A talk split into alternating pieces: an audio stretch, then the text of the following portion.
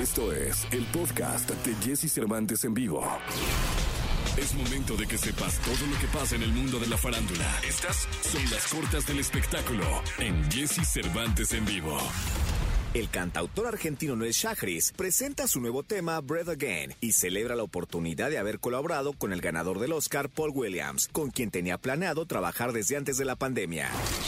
Fanáticos alrededor del mundo celebran una nueva entrega de lo que será el esperado álbum en vivo de RBD. Se trata de Inalcanzable en vivo, una renovada y épica versión de uno de los temas más recordados de la agrupación. Christopher Von Uckerman se encargó de darle vida al tema con un elevado nuevo arreglo musical.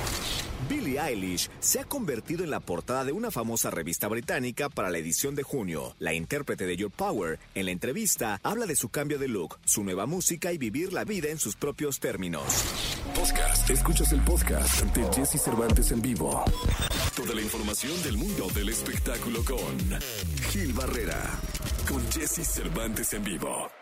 Señoras y señores, es lunes, lunes 3 de mayo del año 2021 y está con nosotros el hombre espectáculo de México, el querido Gilgilillo, Gilgilillo, Gilgilín, al cual saludo con cariño. Mi querido Gilgilillo, ¿cómo andas? Bien, mi Jessy, todo muy bien, muy este, contento de estar como todas las mañanas aquí. Oye, fíjate que en la tarde del domingo, Erika Buenfil anunció en sus redes sociales que estaba muy preocupada porque pues estaban pasando cosas muy raras en, torno a, a su seguridad en, su, en la casa. Entonces, a través de las redes sociales, dio a conocer que fue víctima de una extorsión. Ya ves que parece pan nuestro de cada día este tema que se, se calmó durante algún momento y luego otra vez está empezando a como a reactivarse. Digamos que se calmó durante la pandemia porque todos estaban en su casa, entonces no había manera de decir, ay, es que tengo a fulano ni nada, absolutamente. Pero fo- desafortunadamente este mal sigue y eh, bueno, pues este lo que hizo Erika fue lo que tiene que hacer, lo que tenemos que hacer eh, cualquier ciudadano, que es de inmediato denunciar, poner ese tipo de casos en manos de las autoridades. Pero vaya sustazo que le pusieron a, a Erika, pues ella estaba en compañía nada más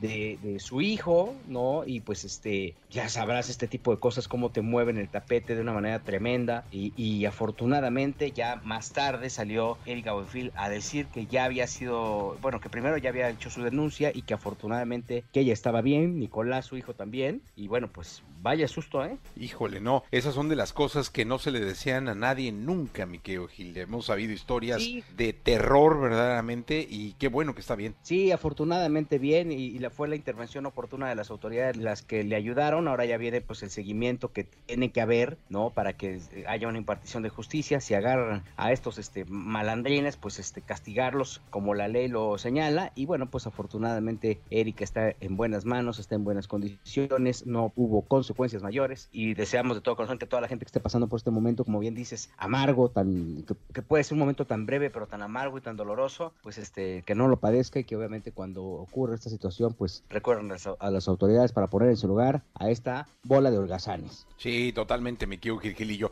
Te escuchamos en la segunda, ¿te parece? Me parece perfecto, mi querido Jesse, nos oímos más adelante. Ese 3 de mayo, lunes 3 de mayo, Día del Albañil, mi querido Gilillo, ¿eh? Día de ah, pues sí. El Día del Sí, es Albañil. cierto. Ahí en la segunda les, la sí, el Día de la Santa Cruz, en la segunda les hacemos su, su homenaje. Sí, oye, pues sí, hay que, hay que homenajearlos y, Ya- y, este, compartir con ellos, porque regularmente, haciendo un poco de contexto en las obras, pues este, le- les hacen sus, pues, pues, ya sabes, su festejo, ¿no? Que Sí. sus carnitas, que su barbacoa. Y el lunes, Vigil, semana, o sea, les va a caer la gitana a todos. Te escuchamos en la segunda, Gilillo. Sí, sí, sí, mi Jessy, más adelante escuchamos. Podcast. Escuchas el podcast de Jesse Cervantes en vivo. Lo mejor de los deportes con Nicolás Romay. Nicolás Romay. Con Jesse Cervantes en vivo. 7 de la mañana con 44 minutos, 7 de la mañana con 44 minutos. Qué gustazo estar con Nicolás Romay Pinal, el niño maravilla. Mi querido niño, los Pumas se mataron solitos. ¿Cómo estás, Jesús? Buenos días. Es increíble, ¿no? Porque se les acomodó absolutamente todo. O sea, necesitaban cuatro combinaciones. Se dieron las cuatro combinaciones. Ahora faltaba lo más difícil, que ellos ganaran. Y terminan perdiendo 1 por 0 con el América y con esto eliminados. Y cuando decimos eliminados es que entre 12 equipos no pudieron estar. O sea, sí, la verdad, sí es un golpe duro porque tiene una efectividad bajísima en este torneo y no consiguen entrar en repechaje. Que ya están listos los partidos, Jesús. Estamos esperando nada más eh, fecha y horario que hoy se tienen que, definir cuándo y a qué hora. Pero bueno, a ver, de los equipos que ya estaban asegurados era Cruz y América. Eso nada iba a cambiar, ya están en cuartos de final. Después, la sorpresa de Puebla, ¿eh? ¿Qué opinas del Pueblita, eh, Jesús? No, muy bien, muy bien. Un gran trabajo del Puebla. Eh, con la salida de Reynoso yo asumí que se iban a desmoronar y nada, mi querido Romay, este pues están en tercer lugar, eh, mandaron al cuarto al Monterrey, son de los cuatro equipos que están esperando rival y muy bien, o sea, es cuando hay que aplaudir a las, a las instituciones y a los equipos de fútbol, ¿no? Sin duda alguna, por algo hicieron ese cambio y ahora con Nicolás Larcamón le está yendo fantásticamente bien. Son terceros, 28 puntos, Rayados tiene eh, es el cuarto con 28 puntos también, pero peor diferencia de goles. Y después empieza ya el repechaje.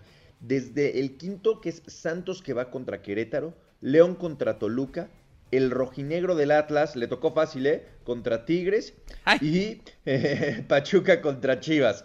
Así pinta el repechaje. Recordar, Jesús, que es a partido único. O sea, los locales van a ser Santos, León, Atlas y Pachuca. Muy bien, la verdad es que sí. Para el Atlas no, no, no, es, no es una aduana fácil. La verdad es que es una aduana muy complicada. El Tigre es un, es un equipo canchero. Eh, será la despedida del Tuca. Entonces, este, no, es un compromiso fácil y el resto de los partidos bien, ¿eh? ¿Cuál, ¿Cuál para ti puede ser el mejor partido de fútbol? Oye, Jesús, ¿cómo será la despedida del Tuca? O sea, ¿ya estás asegurando que Atlas va a echar a Tigres y que es la despedida del Tuca? Pues sí, uno tiene que echar, sacar el pecho, mi querido Nicolás, uno tiene que sacar el ¿eh? pecho. Sí, claro, ¿no? No, está muy bien. A ver, para mí el, el que está más cerrado de todos es el Pachuca contra Chivas. Creo que se va a ser un duelazo. Sí, totalmente, totalmente. ¿Sabes qué? Por la forma en cómo cierran los dos. Eh, son dos grandes instituciones y la forma en cómo cierran el torneo los dos equipos, creo que los va a llevar a, ofrecernos un muy buen partido. Sí, de acuerdo, pero a ver, lo que es lamentable, Jesús, es que para el repechaje, o sea, Querétaro con 21 puntos, con 21 puntos, o sea, que estamos hablando de menos del 50% de, de eficacia, está eh, peleando por el título. La verdad es que el torneo mexicano sí privilegia muchísimo la mediocridad, la ley del mínimo esfuerzo y le da oportunidad a equipos que pues, no la merecen. Sí, totalmente, Nicolás Roma y Pinal, el niño maravilla. Vamos a ver qué pasa.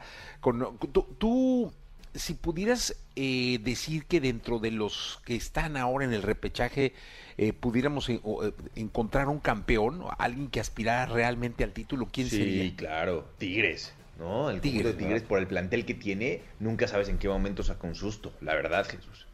Totalmente de acuerdo. Totalmente de acuerdo, mi querido Nicolache. Y mira, eh, yo creo que tendremos que esperar el repechaje para que aparezca el brujo de la Asunción y nos diga eh, eh, ya, ya, los resultados y todo. ¿Cuántos son los partidos, eh? Día, día y horario, porque fíjate, está Tigres, pero también está León. O sea, el mismo campeón del fútbol mexicano está ahí. Sí, oye, ¿cuándo son? Ah, todavía no, todavía no salen los días es sábado y domingo, pero todavía no sabe quién juega cuándo y Todavía no los acomodan, pero tiene que ser el sábado y domingo. Pues vamos a esperar, la verdad, vamos, va a ser un buen fin de semana, buen fin de semana, Miguel Nicolache. Te escuchamos en la segunda, ¿te parece? Platicamos en la segunda, Jesús, de Fórmula 1, de IndyCar, con Pato Gard, que ganó su primera carrera de IndyCar, de box. Ahí pasó mucho este fin de semana. Sí, pasó mucho. 7 de la mañana, 49 minutos. Vamos a continuar con Moenia, ni tú ni nadie. Estamos en XFM, 7 de la mañana, ya con 49 minutos. Podcast. Escuchas el podcast de Jesse Cervantes en vivo. Todo lo que temes preguntar, pero te mueres por saber. Sexo. Con Alessia Divari. En Jesse Cervantes en vivo. 8 de la mañana, 15 minutos, 8 de la mañana ya con 15 minutos. Gracias por continuar con nosotros. Y tenemos a la sexóloga Divari en este programa. ¿Cómo está, sexóloga? Muy bien, muchas gracias, Sí, ¿cómo andas? Bien, contento de, de, escucharte, de verte, porque al público decirle que le estoy viendo, yo luego apago mi cámara por mi señal de internet, pero ya aquí la, la, estamos viendo muy, muy, con una sonrisa siempre. Y hoy el tema es, es un tema bien interesante, recurrente en la gran mayoría de parejas eh, pues que tienen relaciones de manera permanente en la vida realmente, ¿no? Porque es algo de vida, sí. la vida, porque esto, esto pasa siempre, eh, que son eh, las flatulencias vaginales. Cuéntanos. Sí, pues sucede, sucede, hasta en las mejores familias, ¿no? De pronto pareciera que es un tema medio tabú o que nos da vergüenza, que no nos gusta hablar o nos da pena preguntar, pero las flatulencias vaginales que en realidad son ventosidades vaginales, pero les decimos flatulencias vaginales por el sonido, porque suena como si me hubiera descosido, ¿no? Sí. Entonces, de pronto cuando sucede durante el acto sexual o durante, la, o durante una estimulación, no tiene que ser forzosamente durante la penetración, también puede ocurrir con un juguete o con los dedos.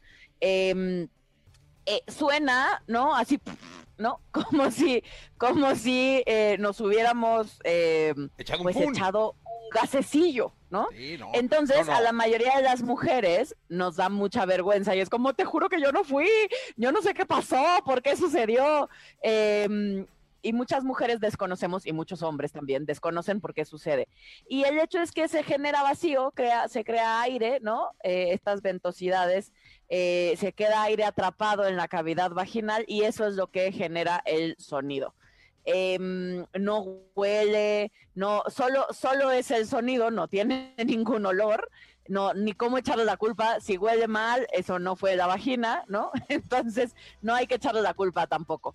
Em, el chiste es que cuando hay una ventosidad o una flatulencia vaginal, pues yo creo que parte importante, uno es saber que es bastante común que ocurra, entonces no hay nada de qué avergonzarnos. Y la otra me parece importante que habrá que tomárnoslo con humor y filosofía, ¿no? Porque a todas nos ha pasado y nos seguirá pasando.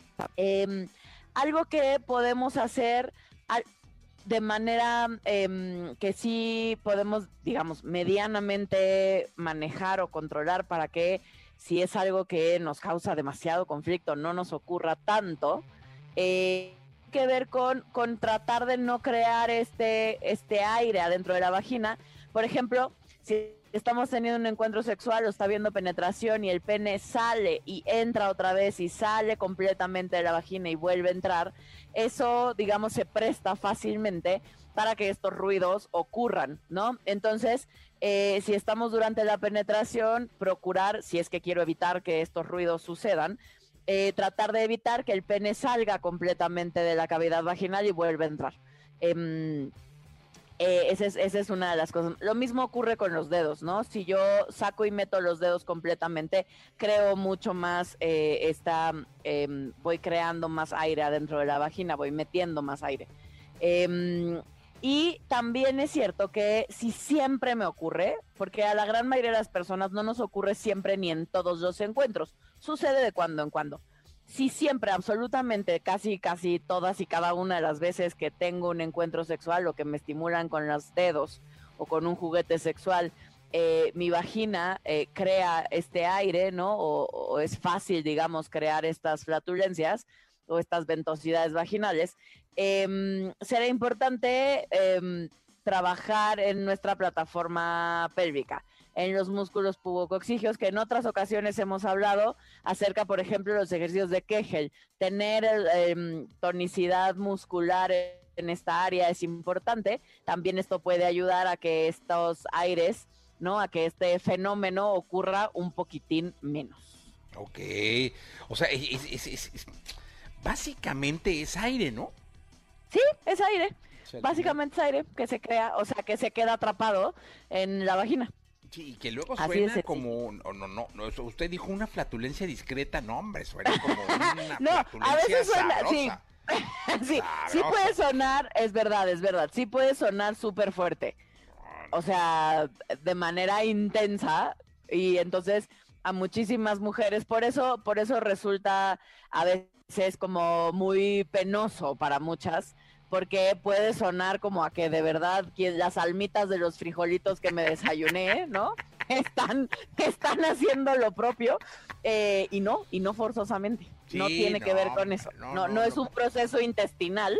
eh, es, es simplemente un fenómeno que ocurre en la cavidad vaginal porque el aire se queda atrapado a veces. Lo primero que uno pregunta es qué comiste, ¿no? Digo, Exacto, pero no, no tiene nada que ver con la alimentación. No tiene nada que ver con la alimentación. Sí, no, Eh, pero, pero ¿estás de acuerdo que, pero- el- que uno como pareja lo primero que hace es ¿qué, qué comería? Y re- retire el aire así de, de, de una. O sea, suena y... Para no tener que parar, porque sí suena, pues suena bien. Exacto, pero no, eh, sí suena intenso o puede sonar muy intenso, pero no, de verdad además es muy fácil eh, porque tampoco tiene olor, ¿no? Sí, no, y Entonces- entonces, lo único que hay que hacer es evitar el vacío, es decir, que no, no entre y salga, sino que esté adentro permanentemente, ¿no? que esté adentro permanentemente, ya sea con las manos, con el juguete o con el pene, em, sí es que nos causa muchísimo conflicto, pero lo cierto es que es parte de nuestra naturaleza Sí. y habríamos idealmente de aprender a lidiar con nuestra propia naturaleza humana em, y saber que estas cosas ocurren y que son parte de, de ser humanos. No, aparte cuando están emocionados ya ni se fijan, ¿no? Suena poquillo y ay, yo sí. Pues no pasa sí. de que te eches una risita y ya y digas, ay, ups, perdón, no, pues ya Sí, se creó el aire, ni modo, ni así pasa. modo. Sí, sí, pues así es la vida. Divari, muchas Sigamos en gracias. lo que estábamos, ándele. Muchas gracias a ti. No, Manden sus preguntas, nos vemos el miércoles. el miércoles, consultorio abierto de la sexóloga Divari. Gracias, Divari. Gracias, bye. 8 de la mañana, 21 minutos, 8 de la mañana ya con 21 minutos. Vamos con eh, clásicos, son los lagos aquí en XFM en esta mañana de viernes. ¿Cuál viernes, va? No, bueno. Podcast. Escuchas el podcast de Jesse Cervantes en vivo. Lo que quieres y lo que tu cerebro te indica. Descúbrelo con Eduardo Calixto, aquí en Jesse Cervantes en vivo. El querido doctor Eduardo Calixto, 8 de la mañana, 40 minutos. Te saludo con cariño. ¿Cómo estás, doctor? ¿Qué tal? Muy buenos días, mi querido Jesse. Es un cariño recíproco y de verdad, qué gusto y un privilegio poder estar aquí con todos nuestros amigos de EXA. Oye, eh, mi querido doctor, eh, quedamos con el tema pendiente del perdón, del cerebro y el perdón.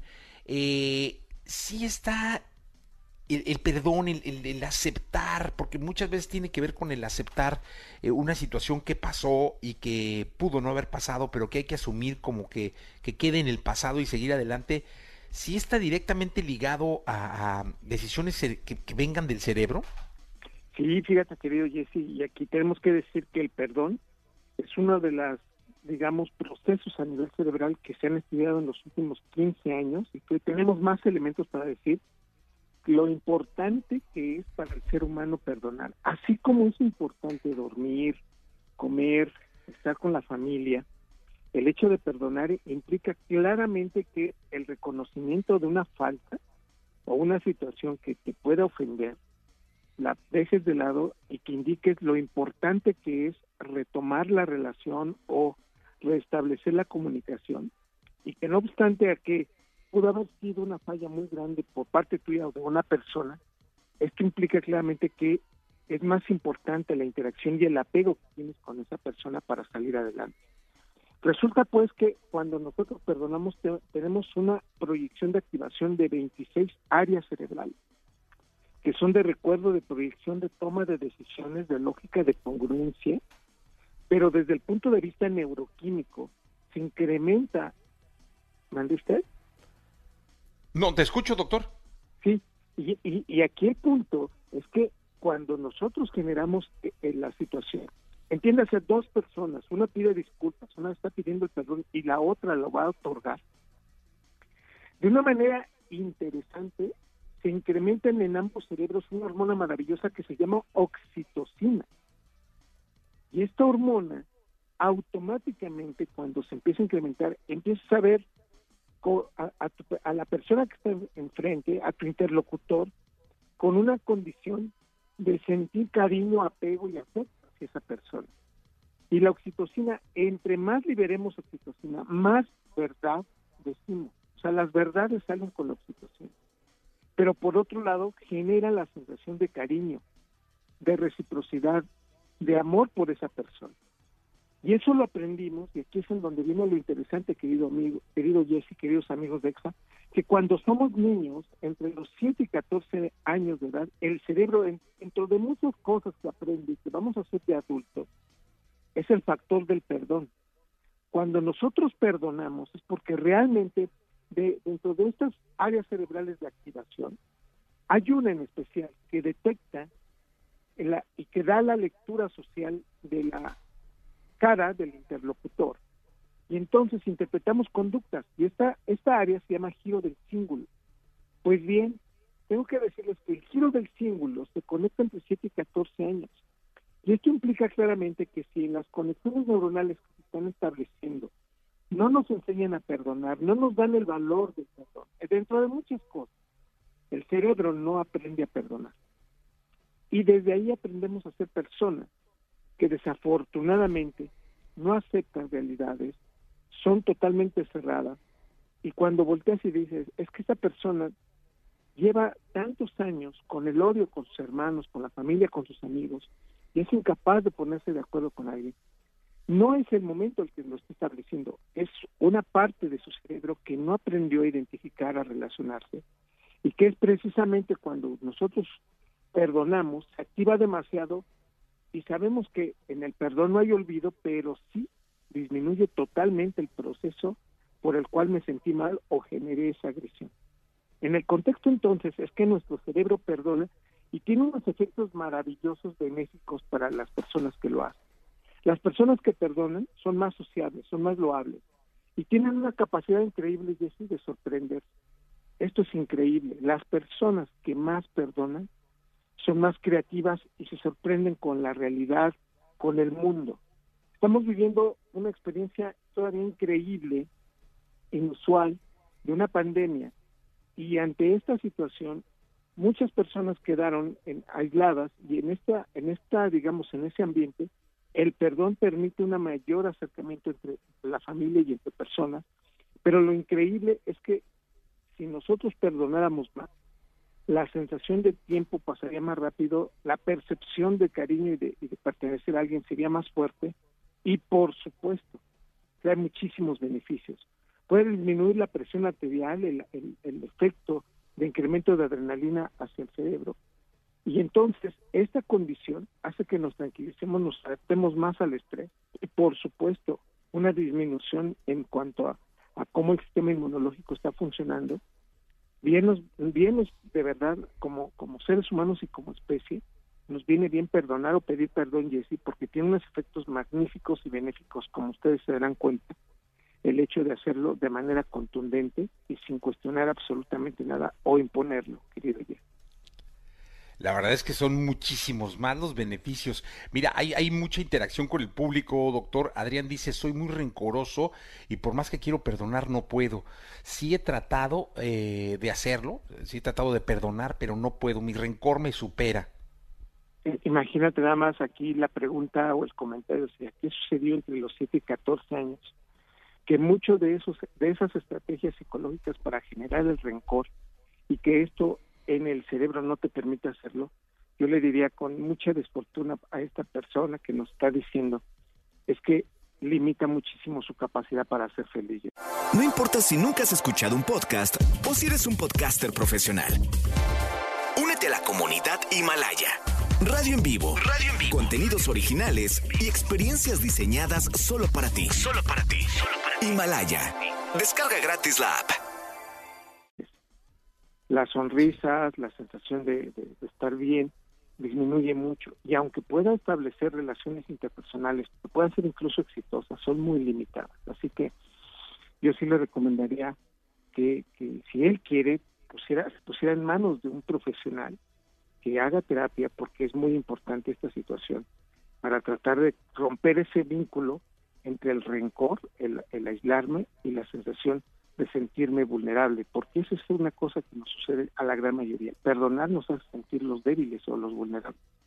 Y por todo lo que estoy diciendo, el que perdona es el que tiene una superioridad cerebral impresionante. Oye, doctor, aquí también está eh, Alma, que dice, que te pregunta, doctor, ¿por qué es tan difícil perdonar una infidelidad? Fíjate que dentro de todos los, la lista que podríamos decir, es que la infidelidad en, el, en cuestiones de, procesamiento entregamos demasiado, generamos demasiado apego y, y, proyectamos demasiado, que ante este punto es una de las que cuestan más trabajo. Yo no diría que son imposibles o que no se hagan, simplemente que es que el aprendizaje que hemos tenido de esto es que son es de lo imperdonable.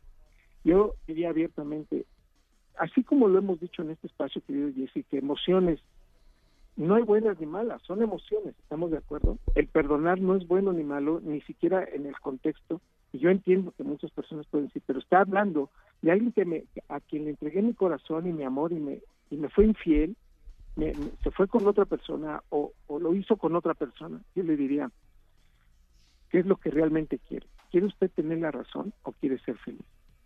Y en ese contexto, a veces tener la razón y ser feliz no van en la misma dirección perdónelo, perdónense y aquí en este contexto es volver, si es que realmente vale la pena, a empezar con un concepto distinto del, proceso de relación. Ok. Eh, Josué dice que es muy común la frase perdono pero no olvido. Es real, es muy cerebral. No, no se trata de olvidar, se trata entonces de disminuir el dolor y la sensación. Procesamos demasiado dolor cuando no perdonamos y mucho más. Siempre nadie, aquí tengo que decir una frase contundente, querido Jesse, nadie es malo en su propia película. Aquí el punto es quién va a dar el primer paso y nos conviene de verdad hacer una reflexión, si es por la familia, si son nuestros genes, si son, si son realmente personas que queremos, el perdón nos viene bien a todos. Totalmente de acuerdo. Y Mariana dice, si después de perdonar sigo me sigo sintiendo mal, ¿qué debo hacer? Sí, primer punto es, ¿qué es lo que distorsionó? ¿Qué es lo que le genera? ¿Cuál es? Identifique plenamente cuál es el factor que la hace sentir mal. Segundo, un profesional, un psicólogo y una terapia que sea bien llevada ayuda muchísimo. Y tercero, si necesitamos mayor convivencia en ese contexto. Yo le diría abiertamente, ha viajado los últimos años, ha tenido la oportunidad de asombrarse, ha tenido la capacidad de agradecer, ha tenido la posibilidad de sentirse bien, teniendo al, menos lo que tenemos y, que nos haga sentir bien. Si usted me dijo que sí a todo, entonces el problema es muy profundo y habría que habría que buscarlo. Si usted me dijo en algún momento que podría hacerlo y que, se asombre y que tiene capacidad para hacer cosas maravillosas en este mundo, creo que pasa más por un proceso con la persona y la terapia ayuda demasiado, querido. Eh, Marcia dice, doctor, ¿es mejor perdonar o pedir perdón? Las dos, las dos. Lo aprendemos en estas, en esta edad maravillosa cuando andamos en la primera y la secundaria, y aquí el mensaje es ambos vamos a incrementar los niveles de oxitocina y no sabe la capacidad que tenemos incluso de sentir más cercana a la persona y saber que pues tenemos nuestros defectos.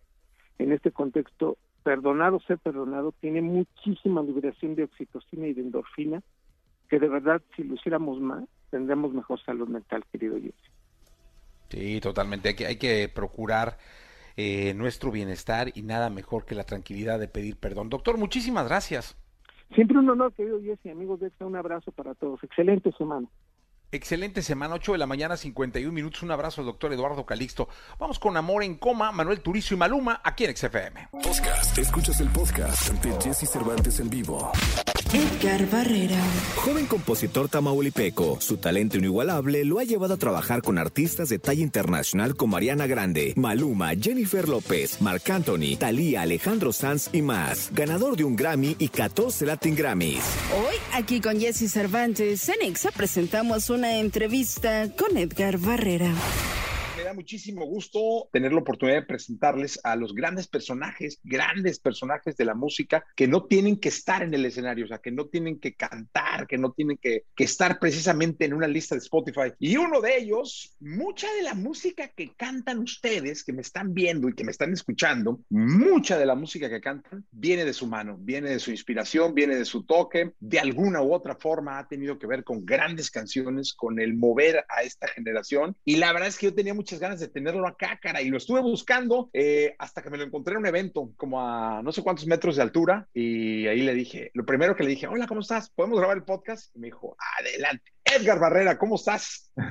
no, muy bien, Jesse, qué bueno, qué bueno verte. Y no, yo realmente pues siempre estoy atrás. ¿Cómo estoy? Atrás, escondido todo el tiempo, atrás en, en, las canciones. Soy un poco penoso, por eso a veces me cuesta hacer este tipo de cosas, pero aquí estamos, aquí estamos. Pues nada, para platicar contigo, que es, es un honor para mí, te admiro mucho. Entonces, gracias por la invitación. Oye, Edgar, cuéntanos tu historia. Pues mira, yo, yo soy originario de, de una ciudad al norte de, de, de México. Soy de, la ciudad Miguel Alemán, Tamaulipas. Eh, crecí ahí, este, estudié en la frontera, frontera de, de, Texas y, y, México, y me vine a buscar, probar suerte a Miami hace como, ¿qué serían? Hace como nueve años más o menos, nueve, diez años, que dejé todo allá, el, este, el pueblo y todo, me vine para acá a trabajar de, como quien dice aquí, a servir café y a traer la comida al estudio y poco a poco he ido colándome ahí en, en varios proyectos. ¿Cuál fue tu primera oportunidad? Una vez que te, bueno, imagino que te la dio el que te recibió en el estudio y al cual le servías los cafés, pero ¿cuál fue la primera oportunidad? ¿Cuál fue la primera luz que viste que dijiste, no, hombre, valió la pena? Sabes que desde el momento que llegué aquí a Miami he sentido que ha valido la pena. Eh, estoy agradecido siempre con, con sabes que el, estudio donde llegué es de, del productor Andrés Castro, que él, le producía mucho a Carlos Vives, eh, a Rayleigh. De hecho, Rayleigh era, era también socio de, de, Andrés del estudio y cuando yo recién llegué, me acuerdo que a las, al mes por ahí de yo ya estar aquí en Miami, conocí a Rayleigh y Rayleigh, pues para mí, pues imagínate, fan de Elefante, fan de, de, de toda su carrera y conocerlo acá, yo, Rayleigh, ¿y tú qué haces acá? ¿No? Y me dice, no, es que yo soy socio de aquí del estudio y, y, me contó Andrés que estás aquí trabajando ahora con nosotros. Y desde el principio me abrieron las puertas y, y aquí, aquí hemos estado y, y,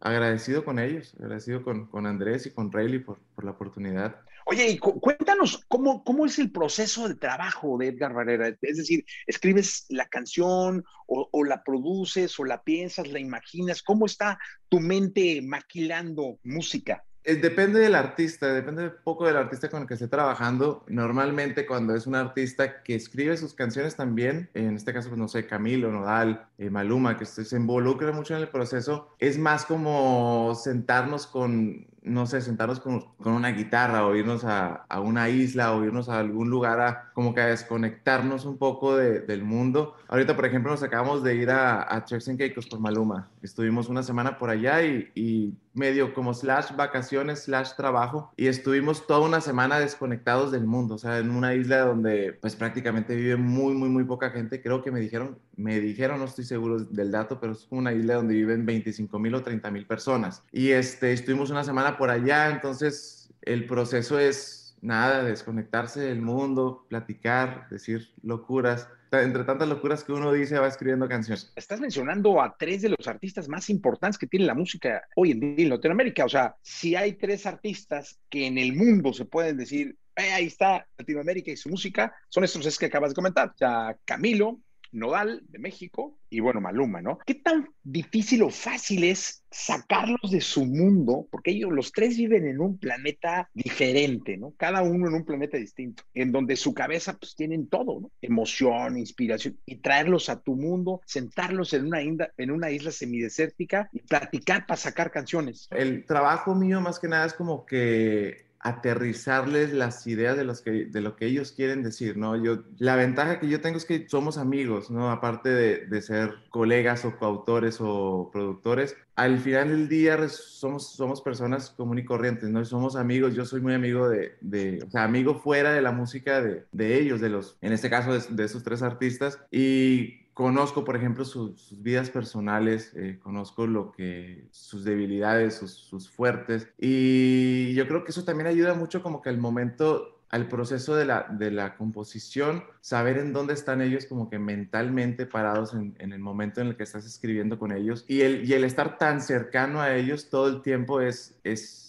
no todo, no, no, todo el tiempo es trabajo, ¿sabes? O sea, muchas de las cosas que, que, mucho, mucho del tiempo que pasamos es, ¿cómo te puedo decir? Pues como te la pasas tú con, con tus amigos, ¿no? Que es no sé. Es... Platicando, cotorreando. Ajá, cotorreando, exactamente, es cotorreando y, y de repente, eh, no sé, tocamos un tema de conversación y hey, agarra la guitarra y vemos a ver qué sale, ¿no? Es, es, es como muy espontáneo, ¿no? Yo siento que cuando esto se convierte en un trabajo, o lo ve uno como un trabajo, es cuando se empieza a perder como que el feeling, se empieza a perder. ¿Cuál fue la primera canción con que te llegó la musa que dijiste, sí, claro, aquí está? Sabes, yo, yo em, empecé a escribir canciones a los, yo tenía creo que 16 no, tenía 15 años, 15 años fue la primera canción así que me atreví a escribir. O sea, yo siempre, desde muy chiquito me gustaba como que agarrar ahí la guitarra, desde los, toco guitarra desde los 5 o 6 años, por ahí 6 años, viendo a mi papá tocar, porque mi papá es músico también, y este, nosotros crecimos con instrumentos en la casa, eh, mi hermano también toca batería y, y, este, teníamos como que un grupo, y del, de, de las canciones que tocábamos, yo como que trataba de escribir las canciones, o tocábamos covers de que,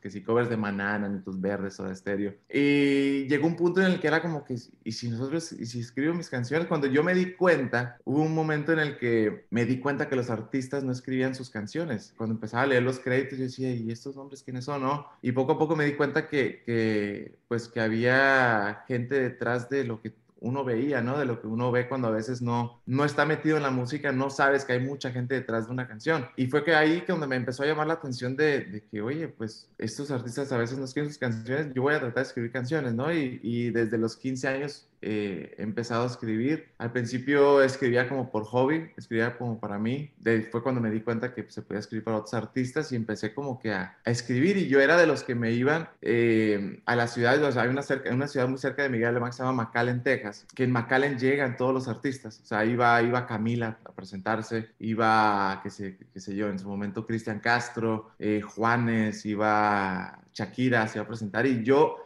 a todos los artistas. Yo, yo, me hacía amigos de los locutores de la radio de ahí de, de McAllen y yo les llevaba un disco ahí como que con canciones a presentarle a Cristian Castro. De hecho, ya tengo fotos ahí donde estoy con Cristian Castro dándole como que un disco ahí mío de con canciones, con Camila, Mario Dom. Yo he admirado la carrera de Mario, de, de Samo, de, ¿sabes? De, de, la agrupación, porque ahí fue donde me empezó a llamar la atención. ¿no? Yo, yo, veía que Mario Dom le escribía canciones a otros artistas. Yo, esa canción de Talía la escribió Mario Dom, equivocada. Yo no sabía que, que Mario con su proyecto de Camila le escribía a otros artistas, ¿no? Y después que causa y efecto y que es que Kalimba y todo esto detrás, este personaje, yo, yo quiero ser como él, ¿no? Yo era como por ende como que yo quisiera ser esa persona que le escribe las canciones a los artistas y, y poco a poco así me fui, me iba me iba a los eventos, empecé a escribir también regional mexicano y me iba pues ahí como que a, a los autobuses donde estaba, que, que, que, si la banda El Recodo, que si los Recoditos y ahí a tocarle la, la, la, puerta, ¿no? Esperaba que bajaran y me atendían ahí como a las 2, 3 de la, de la mañana, era después de que se acababan los, los conciertos y ahí era yo con mi disquito como que, hey, mira, tengo unas, unas canciones para ustedes y, ahí les ponía yo el número de teléfono en el disco y todo este rollo y, y así fue, así fue que, que, empecé yo como que a descubrir ese lado, ese lado de que no sabía que, que, se escribían canciones. Y... ¿Cuál fue la primera canción que te graban? La primera, primera artista que me graba una canción así ya como que profesionalmente fue Thalía. Fue Thalía y fue, fue incluso aquí en Miami, pues yo siempre lo cuento y lo digo que fue como por error, porque eh, Andrés Castro estaba teniendo una sesión de composición con Omar Alfano, que es un compositor también de, pues que le ha escrito todos los éxitos a Marc Anthony, a Gilbert Santa Rosa. Todos los éxitos de salsa de una época son de Omar Alfano. Y cuando él viene a Miami a escribir con Andrés, yo estoy en el estudio, pues me encargaba como que de limpiar sesiones de Pro Tools para enviar a mezclar era lo que el, trabajo como que de asistente que hacía yo de, en ese como que en ese en ese momento. Y yo estaba me acuerdo que estaba limpiando una sesión no me acuerdo quién era de, un grupo de Chucky Town me acuerdo. Y estaba Andrés con Omar Alfano escribiendo una canción en, en, atrás de mí en el sofá y en eso Omar me pregunta, me dice, oye tú muchachito, ¿cómo es que te llamas? Y yo, ah, ¿qué te parece a ti esta idea? Me dice como que, ¿qué te parece a ti esta, esta canción que estamos haciendo? O sea, ¿tú qué sientes? Porque el target es más o menos como una persona de tu edad, tú tienes 20 años, es más o menos como para alguien, pues como que de, de, tu, de tu edad, este, ¿tú qué piensas de esto? Y nos me encanta la canción. Por suerte yo no sabía quién era la persona, o sea, yo no sabía quién era Omar Alfano, yo escuché que venía un compositor a escribir una canción, no sabía, no tenía el conocimiento de quién era o de qué, o sea, ya hoy en día me pongo a pensar, digo, Omar Alfano, a, a puro dolor de Zombie Ford, que, que escribió él, o que estoy involucrado en Hips Don't Lie de Shakira, y me pregunta, y, pues yo le fui sincero, yo le dije que, pues que la verdad a mí no me, no me parecía como que cool. Entonces Omar en ese momento me dijo, entonces, ¿cómo lo dirías? ¿Tú crees que podrías hacer algo mejor a lo que estamos haciendo? Y yo me atreví a decirle que, pues, que podía intentarlo, ¿no? O sea, como que puedo intentar a ver si, si me sale algo. Y me acuerdo que, que fue como un reto, que Omar me, me retó y, y, fue como que, bueno, este, si, si puedes hacer algo mejor a lo que estamos haciendo, pues chingón, ¿no? Y si no, pues no te quiero volver a ver en este estudio cuando venga a trabajar con, con Andrés. Prácticamente fue algo así. Y ya eh, yo agarré la guitarra y, y saqué como un, un, una frase, un coro, una melodía de coro con unas frases, eh, unas líneas. Y me acuerdo que se la canté a Omar y, y, Omar voltea a ver a Andrés y le dice, a mí me gusta, dice Omar como que a mí me gusta mucho lo que está proponiendo este chavo. ¿Te molesta Andrés si lo invitamos a, a escribir esta canción con nosotros? Y prácticamente desde cuenta que me voltearon el, la silla de estar mirando hacia una computadora de asistente me la voltearon a estar componiendo pues con los grandes y ahí fue como que la primera oportunidad que me dan. Y al día siguiente yo estaba en la oficina de Sony Music con Paul Forat que en ese entonces Paul Forat era el, el AIR que hacía todo lo de Camila lo de lo de Thalía estaba involucrado en todo lo de sabes en todos esos proyectos grandes de, de la música pop ¿Y Camilo cómo aparece? Camilo aparece mucho antes. Camilo aparece, creo yo, que cuando él recién llegó a Miami, porque como yo estaba en ese, en ese rollo aquí en Miami de, estar en sesiones con, con artistas, de escribir, Camilo llegó y yo, yo soy muy amigo pues de, de, de, Mao y de Ricky y de Alejandro Reglero, que es hermano de ellos también, este, que trabaja en Sony, y de, de pues de toda la familia Montaner, ¿no? Siempre he sido como que muy cercano a ellos. De hecho, una de las primeras canciones de, que había colocado, lo que sea, había sido por, por, por, medio de la compañía y, y había estado involucrado también eh, uno de los hermanos de los Montaner que es ayer, eh, era, eh, bueno, ahorita es vicepresidente de, de, Sony, pero en ese entonces era IR de Sony, entonces yo los conocía a ellos pues prácticamente desde que cantaban en la iglesia, ¿no? Yo me acuerdo una vez que fui a la iglesia de donde ellos cantaban y, me decían, no, ellos son los hijos de los Montaneris y tocan aquí en la iglesia, Mau y Ricky. Y este, nos hicimos amigos, este, igual con Camilo, Camilo llega a escribir, escribimos un tema, creo que fue una de las primeras canciones que a Camilo le graban aquí en Miami, eh, se la escribimos a Bomba Estéreo, un tema que se llama internacionales. Edgar, qué gustazo platicar contigo. La verdad es que me dio mucho gusto saludarte. Me, me, emocioné mucho cuando me dijeron que ibas a estar en nuestro evento, en, el concierto de Camilo. Me va a dar mucho gusto seguirte viendo en el escenario con la guitarra que cantes, porque fue un momentazo. Además, por la manera y el cariño con el que te presentó Camilo, en el escenario se ve que expresó mucho de, de la emoción que sentía que tú estuvieras ahí. Así me imagino que lo deben sentir otros. Eres una gran persona, un profesional, ahora lo veo, que ha buscado todo que ha trabajado todo y que no le han regalado nada. Y esa es la gente valiosa en la industria. Muchas gracias, Jesse, de verdad. Y, y, qué bueno, qué bueno que le des también el espacio a, a los que estamos detrás de, de las canciones. Y, y, pues nada, te agradezco mucho por, por tu tiempo y por la invitación que, que de verdad, te, como te lo dije ahí mismo en, cuando te vi, o sea, yo te he seguido tu carrera desde siempre, ¿no? Desde siempre. O sea, yo veía los videos robados de EXA, ¿sabes? O sea, desde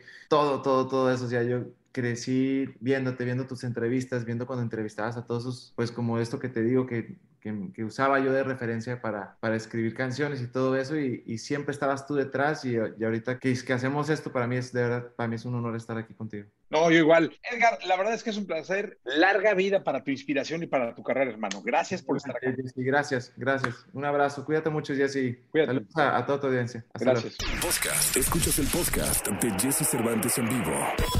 Toda la información del mundo del espectáculo con Gil Barrera, con Jesse Cervantes en vivo. Bien, llegó el momento de la segunda de espectáculos en este lunes 3 de mayo, día de la Santa Cruz, día del albañil, querido Gilillo. Qué envidia, ¿no? Porque hoy hacen unos fiestones en las obras, pero sabrosos. Maravillosos, un abrazo a todos los maestros de obra, un, un, un abrazo muy fuerte. Pues sin ellos no tendríamos muchas cosas, la verdad, ¿no? A veces no, no, no nos detenemos para agradecerles, para reconocer el gran esfuerzo que hacen para levantar pues construcciones, casas, casitas, casotas, edificios monumentales y qué bueno que se les celebre y se les recuerde con mucho cariño este a todos los maestros de obra a quienes les mandamos un fuerte, fuerte abrazo. Atletas de alto rendimiento que no les importa cargar uno, dos, tres, cuatro, cinco bultos con tal de pues terminar una construcción siempre de una manera honesta y admirable. Entonces desde acá un abrazo muy fuerte. Abrazo grande, mi querido Gilillo. ¿Qué nos cuentas? Oye, pues hoy hay un final atípico de telenovela. Hoy llega a su fin, ¿te acuerdas de mí? Una eh, telenovela producida por nuestra querida Carmen Armendaris, que a, diferencia de otras eh, temporadas o de otros, de otros trabajos, pues concluye su temporada, eh, bueno, su, con, concluye la historia hoy lunes en Las Estrellas, en este proyecto estelarizado por, por Fátima Molina y Gabriel Soto, entre un grupo de actores eh, sumamente sólido. Y bueno, pues este llega con muy buenos niveles de audiencia, cerraba una semana el año pasado, la semana pasada de, pues prácticamente más de 3 millones de telespectadores, lo que habla de, del éxito que puede tener esta historia en un horario eh, sumamente complicado, el horario, el, horario estelar, el prime time, horario estelar de la noche y bueno, pues afortunadamente este llega con, con un muy buen trabajo, con un trabajo muy sólido y pues fortaleciendo una eh, Fátima Molina que pues se hace una presentación dentro del de espectro de las protagónicas de la telenovela y que le va eh, particularmente muy bien y Gabriel Soto, bueno, pues también con una exigencia mayor para ser un eh, gran actor. Entonces decidieron que fuera hoy lunes, a diferencia de los viernes, insisto, en un ejercicio totalmente atípico, ¿no? Pues sí, esperemos que les vaya bien, mi querido Gilillo. Sí, caray. Fíjate que también este fin de semana, y es importante destacarlo y cambiando de tema, el compañero eh, periodista David Páramo sufrió pues un accidente cardiovascular, fue prácticamente un aneurisma. Le mandamos un abrazo muy fuerte a toda su familia. Él iba manejando con, con una de sus hijas y desafortunadamente se empezó a sentir mal. Derivado de esta situación, chocó. Ya sabes, llegaron los policías para ver, oiga, pues es que el golpe, ¿eh? y él empezó a decir, oye, no me siento bien, me siento mal, y desafortunadamente ocurrió este accidente. Deseamos de todo corazón que salga adelante. Hasta ayer por la noche todavía los eh, reportes eran de, pues que estaba prácticamente grave, pero estable. Eh, se comenta que de hecho está en un coma inducido. Y bueno, desde acá deseamos de todo corazón que David salga adelante. Un comentarista de finanzas muy particular, pero con una visión muy clara, con un gran conocimiento a nivel mundial de cómo se mueven los mercados, ¿no? Los eh, movimientos sociales, comentarista sumamente admirable, la disciplina que tenía por el ejercicio, que tiene por el ejercicio, bueno, pues este también eh, vale la pena admirarla. Y bueno, pues esperamos y deseamos de todo corazón que, David eh, la brinque, que salgan adelante de esta, situación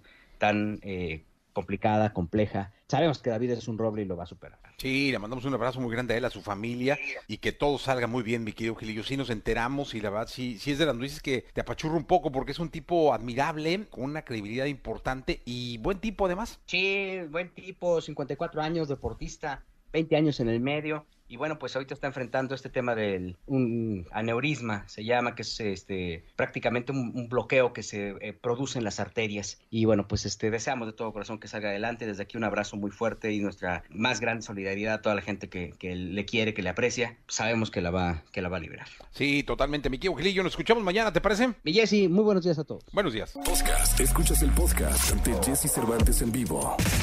Lo mejor de los deportes con Nicolás Romay. Nicolás Romay con Jesse Cervantes en vivo. Bien, llegó el momento de la segunda de deportes. Es el lunes 3 de mayo, día del albañil, mi querido Nicolás Romay Pinal, el niño maravilla. Así que, pues, eh, a todos tus conocidos. Eh, les mandamos un abrazo muy grande, mi querido Nicolache. Eh, eh oye, qué bien Checo Pérez, ¿no? Qué bien, Sergio el Checo Pérez. ¿Cómo estás, Jesús? Me da gusto volverte a saludar después de un gran premio complicado como el de Italia, en donde el Checo decididamente se equivoca y no está a la altura de, las expectativas. Este fin de semana el Checo termina cuarto en Portugal, pero sobre todo da la sensación de que va agarrándole poco a poco al coche, ¿no? De que esa curva de aprendizaje va siendo un poquito menos de lo esperada, lo cual da muchísimo gusto. Fíjate, de las tres carreras que ha habido en, esta temporada de la Fórmula 1, Checo Pérez ha sido nombrado por los aficionados como el piloto de la carrera en dos. O sea, de tres en dos. El Checo Pérez termina cuarto. Luis Hamilton que gana la carrera. Max Verstappen en segundo lugar. Y Valtteri Bottas tercero. Pero el Checo Pérez da la sensación, Jesús, de que ya aprendió la lección, ¿no? Ojalá. Dominó en varias vueltas eh, la carrera. Después entra a pits y ya no alcanza a remontar más allá del cuarto sitio. Sí, oye, y hay un detalle importante. Ahora sí es un agarrón directo de las dos escuderías, ¿no? Mercedes y Red Bull. Sí, y así va a ser a lo largo de la temporada y es por eso que en la carrera anterior les dio tanto coraje que el Checo Pérez no pudiera sumar tantos puntos, porque saben que el campeonato de, constructores está ahí, o sea, lo, van a pelear y tienen que aprovechar todo, o sea, no hay margen de error para ninguna de las dos escuderías. Sí, no, no, va a ser un agarrón tremendo a lo largo de, de, la temporada. Oye, ¿qué tal en la Indy? ¿Qué tal mi Pato Hogard, 21 años de edad, ganó por primera vez una carrera en IndyCar en Texas? Bien, la verdad, Pato que es una de las grandes promesas de los grandes futuros en el automovilismo. Ahorita está compitiendo en, en IndyCar y se suma a pilotos fantásticos. Eh, Jesús, que han ganado IndyCar. Adrián Fernández, Michelle Jordan, eh, caray, qué gusto da por, por Pato Gard, la verdad, y con esto eh, su carrera va a despegar, ojalá que más rápido de lo esperado y que pronto pueda tener alguna prueba en Fórmula 1 y que pueda crecer porque es muy joven. Sí, no, y es un gran, gran piloto, tiene un, rato eh, destacando en distintas categorías y en la Indy también, mi querido, mi querido Nicolache, esperamos que bien. ¿Y qué tal nuestro futuro? Pues es que yo no sé si Andy Ruiz sea mexicano o no sea mexicano, la verdad es que ahí, lo, ahí lo tengo como, no, lo tengo como muy claro. No, claro, mexicanísimo, Jesús. a ver, ¿dónde nació? mexicanísimo. En Estados Unidos, pero tiene pasaporte mexicano.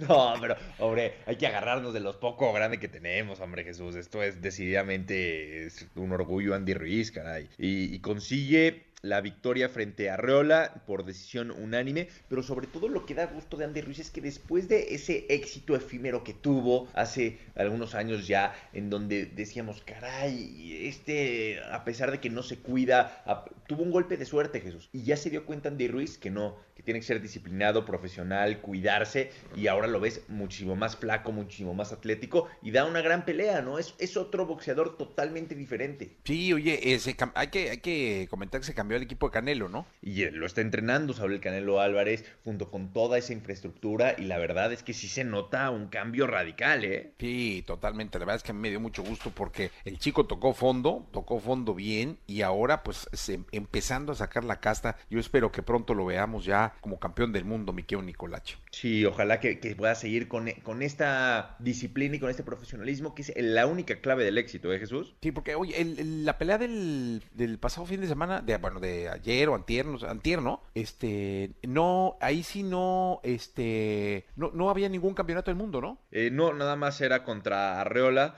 eh, para buscar entender que, que, que, Andy Ruiz estaba de regreso, ¿no? Que, que estaba bien, ¿no? Y lo hace bien, eh, se lleva por decisión unánime, o sea, no por knockout, sino tiene que cumplir todos los rounds y los jueces dicen que gane Andy Ruiz, que tiene también mucho mérito porque es un boxeador que estaba definido como muy noqueador. O sea, que te pegaba Andy Ruiz y te tiraba. Y ahora pues se ve ya más completo a la hora de tener más técnica. Sí, totalmente. Totalmente, Nicolás. Te escuchamos el día de mañana, ¿te parece? Te mando un abrazo, Jesús, que tengas buen día. Buen día, gracias. Eh, Nicolás Roma y Penal del Niño Maravilla. Vamos a continuar con este programa de radio. Escucha a Jesse Cervantes de lunes a viernes de 6 a 10 de la mañana por Exa FM.